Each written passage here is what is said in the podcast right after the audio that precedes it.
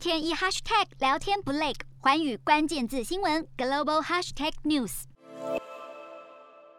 中国的这个做法是不应该的，不应该如此霸道蛮横。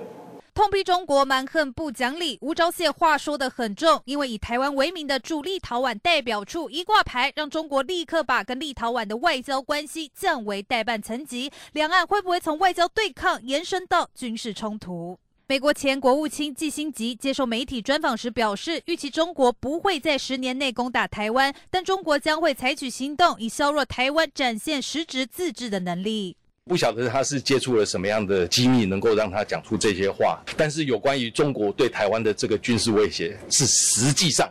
存在的，是说美国国防部的高层官员，或者是说澳洲的这些高层的官员，他们都已经讲到了可能预见危机的到来。那为了啊，处理这个危机，我们台湾就必须要做好准备。不论是美国或者台湾本身，都认为自身得要做好准备。台湾需要自治能力，但国防部战规司长李世强日前在立法院证实，台湾正在向美国争取采购联合空对地遥攻飞弹。但据了解，美方至今未准台湾提出正式的申购文件，甚至是否出售，目前也没有结论。他对于呃美国跟中国大陆之间的外交以及实质的关系。的了解应该算是美国排名算前面。美国对于台湾的实质的协助，不要只在于卖美国想给台湾